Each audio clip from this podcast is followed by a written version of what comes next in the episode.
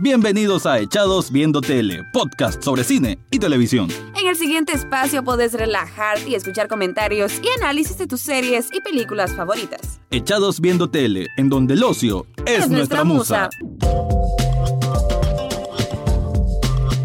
Bienvenidos a un nuevo episodio de Echados Viendo Tele. Te habla Rafael Echado y en este capítulo, en este programa, no voy a hacer exactamente una crítica o recap de una serie y una película, sino que ha estado en boca de todo el mundo en redes sociales en las últimas semanas, lo que es el documental Living Neverland sobre Michael Jackson y acusaciones en su contra por casos de abuso sexual a menores. Este caso pues realmente ha trascendido a diferentes esferas. Eh, creo que ha sido uno de los documentales más populares de los últimos años. Y es que hay que decirlo, Michael Jackson ha sido una de las estrellas más grandes de la música de todos los tiempos. Y siempre, siempre ha estado lleno de, de polémica, de acusaciones, de, de que es un artista, o fue mejor dicho, un artista incomprendido. Pero también han surgido pues todas estas Acusaciones que realmente tienen su, momento de, de verdad. Este documental entonces busca cómo explorar sobre los testimonios de dos personas ya adultas, dos hombres, que claman haber sido, haber sufrido de estos abusos sexuales y por un tiempo extendido cuando ellos eran niños, uno de 7 años y otro de 9 años. Así que el documental y hay que decirlo, desde un primer planteamiento no tiene aquel análisis riguroso o científico, porque no en ningún momento procura buscar evidencias sobre eh, decir de que este testimonio, estos testimonios que se están hablando, pues que tienen completa veracidad. Es simplemente una proyección o una voz, por así decir, de estas víctimas de abuso sexual o estas personas que alegan ser víctimas de abuso sexual ponerle una cámara y que ellos puedan confesar de una manera totalmente suelta, totalmente íntima eh, y que puedan pues decir todo lo que en teoría les ocurrió. Quiero decir esto porque ese es uno de los primeros señalamientos que hay sobre la veracidad o qué tanto hay que creerle pues a lo que se dice en este documental y es de que como no tiene aquella cuestión de investigación periodística o investigación judicial como tal, sino que todo es simplemente desde el punto de vista de estas personas que indican haber sufrido, bueno, esta experiencia terrible, porque la narración que hay en este documental de HBO y que está dividido en dos partes de dos horas, son dos capítulos de dos horas, lo cual se hace un poco extenso, quizás pudieran haber cortado un poco, no tanto, pero sí, a veces se siente un poquito largo. Em, lo que plantea es, es, simplemente la vida pues de estas de, que eran niños cómo era aquel primer contacto con Michael Jackson cómo lo conocieron cómo fue evolucionando esa relación entre niño y estrella, sobre todo niños que admiraban mucho pues a este hombre, sobre todo Wade Robson, que es un niño, bueno en ese tiempo era un niño de Australia y que desde pequeñito, desde los 5 años, siempre le gustó la música de Michael Jackson, lo imitaba, hacía pases de baile muy parecidos y se volvió una pequeña estrella en su localidad ahí en Brisbane. El, por el otro lado, James Safeshock, digamos que no era tan así mega aficionado a Michael, pero tuvo la oportunidad de participar en un anuncio de Pepsi y ahí fue que conoció a Michael Jackson. Michael Jackson de ahí conoció a la familia y comenzó esta relación que en cierto término, como lo plantean los gringos, existe esa palabra grooming. Grooming se refiere cuando un, un pedófilo eh, agarra a un niño, se hace muy amigo de él, se hace cercano y lo que está buscando es como establecer esa confianza lo suficiente para que después pueda cometer actos deplorables sexuales con estas criaturas. Sobre los detalles que ellos comentan, pues no quiero irme tan profundo sobre eso, pero sí en el documental hay descripción gráfica de qué es lo que hacían, pues de que eh, Michael estaba en la misma cama con ellos, se desnudaban, había actos de masturbación, ya sea mutua, ya sea intercambio, y obviamente todo es totalmente ilegal, totalmente deplorable, totalmente tachable, pues. Eso es lo que ellos alegan que les pasó. Y la manera en que lo van narrando, eh, creo que van construyendo de una manera demasiado perfeccionista desde mi punto de vista, en el sentido de que al comienzo del documental ellos van hablando de toda esta admiración, incluso, y lo dejan bastante claro, casi que ambos, tanto James como Wade, como que sentían un enamoramiento por Michael, que muchas veces incluso emplean la palabra de que se sentía como una relación de noviazgo o de un matrimonio.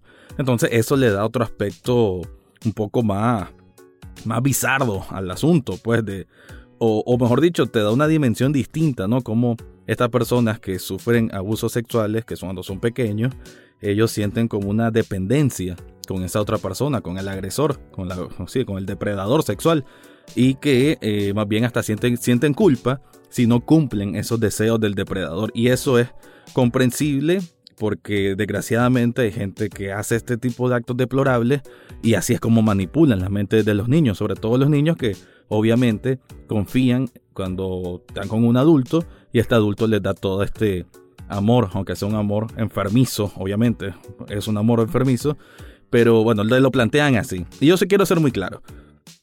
Estas son posiciones de gente que alega eso, pero al mismo tiempo gente que lo defendió a Michael Jackson con sus propios juicios cuando le tocó el momento, en 93, en el 2005, ellos mismos subieron al estrado a decir, yo fui niño, yo estuve en gira con Michael Jackson, viajamos a tales lugares, nos quedamos en tales lugares, compartimos cama y nunca me tocó. Eso decían ambos en su momento.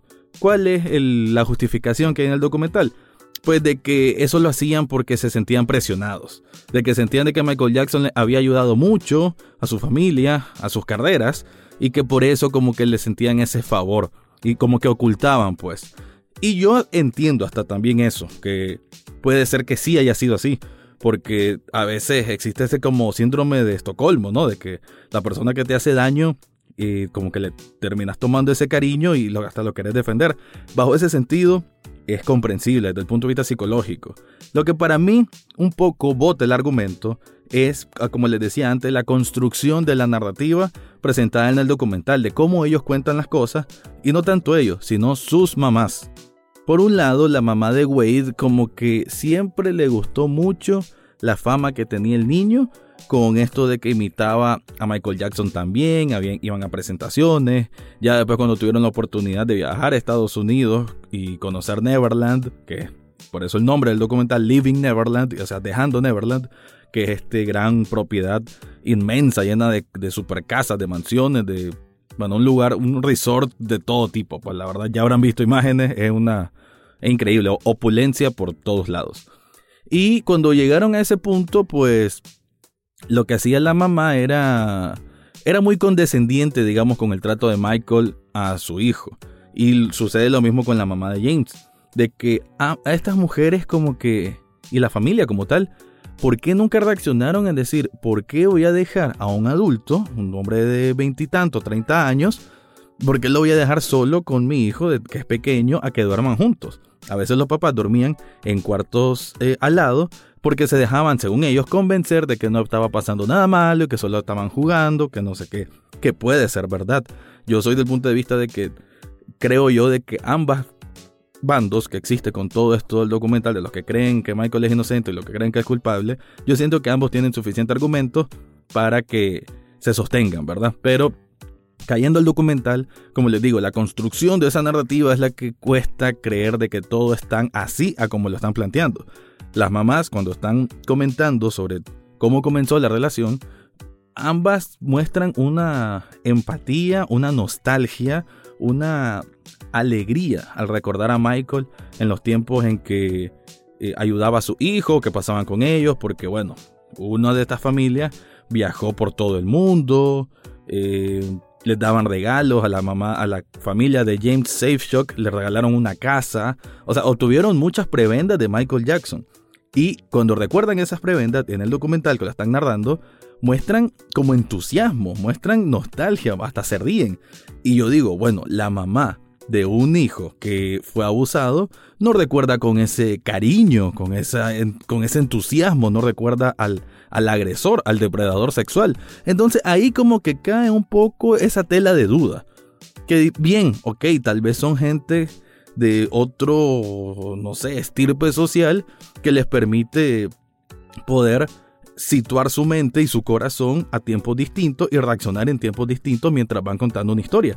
Aún así, igual suena, me causa ruido y causa así como cierta duda, pues es lo que decía, que es difícil creer que la mamá de un hijo abusado, que piensen de que este depredador en su tiempo, cuando no estaba ocurriendo esto en teoría, que todo estaba bien y que todo era tranquilo. Es, es muy extraño, es muy extraño que lo cuenten así y por eso la duda. Además, las mamás de ambos, pues quedan muy mal paradas en este documental, por más que ellas se, culpen al final y digan, sí, nosotros no, no, me di cuenta, la mamá de Wade, de hecho, tuvo un pleito muy grande con su familia, parece que están distanciados. La mamá de James eh, es la que sí parece un poco más eufórica, incluso usa más las palabras para referirse a Michael, pero eso estamos hablando en el segundo documental, casi a las tres horas de documental, ya se refiere así a Michael, cuando en la primera media hora lo recuerda como un tipo cariñoso, que no sé qué, él era como un hijo para mí, no sé, se me hace extraño, pero aún así yo sí soy muy respetuoso de que cada persona, la manera en que manifiesta sus sentimientos es muy propia. Igual ni se me ocurre ni me pasa por la cabeza cómo será ser una víctima de agresión sexual y que nadie te crea. Debe ser muy, muy difícil. Entonces por eso sé que este es un tema bien delicado y que uno no puede asumir tener la verdad. Yo no puedo asumir tener la verdad o de venir a imponer mi verdad y decir, no, yo creo que Michael Jackson es inocente. Yo quiero creer que es inocente, porque siempre he admirado a Michael Jackson. El día que murió en 2009, recuerdo que con unos amigos incluso salimos y pasamos escuchando música de Michael Jackson, brindábamos por eso. Y yo soy alguien que escucha Ordok, pues siempre he escuchado Ordok, pero no voy a negar el gran aporte que hizo Michael Jackson a la música como tal. Él transformó el pop o lo creó, lo evolucionó. El, baile como tal. Bueno, es que era un espectáculo. Michael Jackson siempre fue un espectáculo. Era una persona muy rara, se deja ver muy en claro en este documental, siempre estaba rodeado de niños, cada año como que apadrinaba a un niño diferente, pero quizá es lo que ellos dicen, de que era una persona con un cierto trastorno, pero jamás, jamás le pasó por la mente hacer daño a un niño, mucho menos tener ese eh, esa disposición sexual con un menor, pues que es lo más desastroso y deplorable que puede hacer cualquier ser humano, porque un niño es la, el mayor simbolismo de, de inocencia que puede existir en el ser humano, de esperanza, de alegría. Y hacerle semejante barbaridad, pues obviamente es para, para que le pase el peor castigo a esa persona. Y Michael Jackson, por lo menos, uno a la distancia, ¿verdad? Porque, como le digo, uno no puede asumir, asumir tener la verdad, pero a la distancia no daba esa sensación, más bien daba la sensación de alguien asexual, alguien que ni siquiera tiene ningún sentimiento de ese tipo aunque con todo lo que presentan es muy muy comprensible de que la gente esté odiando el recuerdo de Michael Jackson y, y sí, pues porque los, estas declaraciones que dan estas personas son desgarradoras, son muy potentes y, y sí hay un pero, la verdad es que sí hay un pero. La misma narrativa, que de hecho me gusta mucho la posición de las cámaras, a veces un poco bajo, a veces un poco alto, casi nunca está a la altura de, la vista, lo cual me gusta mucho.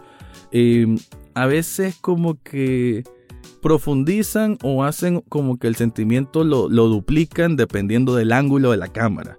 Incluso una escena muy simbólica que es James sacando una colección de anillos que le, le regalaba a Michael Jackson eh, en un momento le tiemblan las manos. Hay una toma en plano detalle de la mano sujetando el anillo y temblando. Y hace referencia a él, hasta me tiemblan las manos. Y esto fue algo que, lo van a ver en diferentes medios mencionándolo. Hay una escena muy potente en que la mano le temblaba. Mm, me pareció un poquito orquestado. Y eso es el principal problema que tengo con, con el documental. A veces lo siento muy orquestado, muy bajo un guion. Y eso pues le quita cualquier veracidad no digo, e insisto, no digo de que no crean que lo que ellos están diciendo tenga realidad, que sea basado en realidad, pero a veces sí se siente como que las piezas están colocadas muy meticulosamente para que dé esa sensación. Además, la, la banda sonora, la música, conduce también a eso, momentos nostálgicos, momentos quizás de mayor eh, enojo o furia, incluso a veces se pone romántico, lo cual es un sentido muy raro, muy bizarro como lo dije antes, porque estamos hablando de niños con un mayor, pero es que lo mismo ellos a veces le dan a entender que, sentían como un cierto enamoramiento con, con Michael. Y, y, eso, el documental son cuatro horas de esa narrativa, de los eh, de las personas involucradas, pero muy a nivel familia. Están las mamás, el hermano, hermana de uno de ellos, las esposas de ellos. Que de hecho las esposas salen muy poco, salen hasta quizás la última hora del documental. Tuvieron que haber salido antes. Pero en definitiva, lo que debió haber salido son más personas que dieran como un toque más que englobara pues esta declaraciones que están dando, acusaciones fuertes que están haciendo sobre un hombre que ya murió hace 10 años y cuyos casos, pues en teoría siempre salió libre de todo. Michael Jackson tuvo dos casos, dos niños distintos en que lo acusaron de abuso y él salió limpio de todo. Así que Dan Reed, que es el director del documental, él se defiende diciendo de que él no buscaba decir que esta es la absoluta verdad. El documental no es de carácter científico, el, documental solamente es para mostrar las declaraciones de dos personas que alegan haber sido víctimas de abuso sexual.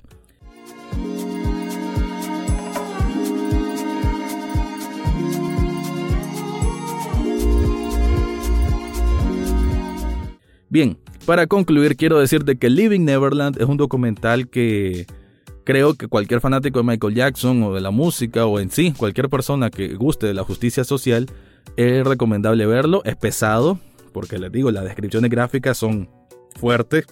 Hay momentos en que James dice de que en tal cuarto de Neverland pasó esto, en tal cuarto pasó lo otro, que incluso, y hay quienes critican y les doy la razón, a veces como que también exageran el morbo, ¿no? El tratar de ser tan enfáticos en esas descripciones gráficas y quizás muchos vean el documental por saber qué dicen, qué más hizo Michael, qué más hizo Michael, como que ese sentido morbo que no es nada sano. Entonces, el documental no creo que sea una explotación amarillista del tema, tampoco es así, pero sí que tiene un formato que te inclina a creerle a lo inmediato, porque obviamente, y esto es algo que yo planteo en cualquier situación, en casos de abuso, en casos de, de abuso sexual, uno siempre debe creer primero a la víctima, siempre tiene que escucharla primero y creerle a lo inmediato. Ya después vendrán las investigaciones, los pormenores, para darle eh, la veracidad completa. Pero sí, esto es como esa primera parte, la declaración de tal.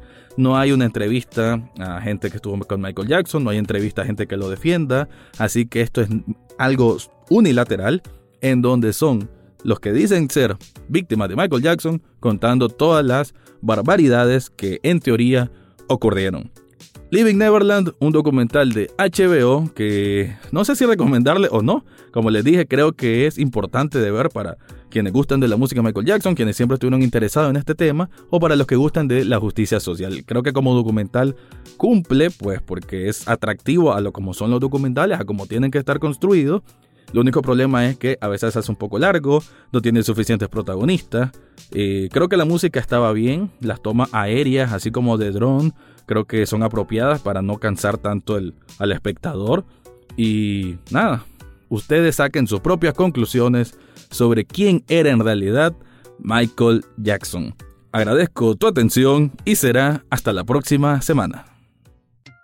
Y eso fue todo por hoy en Echados Viendo Tele. Pueden seguirnos en redes sociales como en Facebook, Twitter e Instagram. Suscríbanse a través de cualquier plataforma donde escuchen podcast, entre ellas Spotify, Google Podcast, Apple Podcast, eBooks, Spreaker y muchas más. Asimismo, pueden escuchar los episodios cada jueves en www.ruidaje.com. Gracias por su atención y será hasta, la, próxima, semana.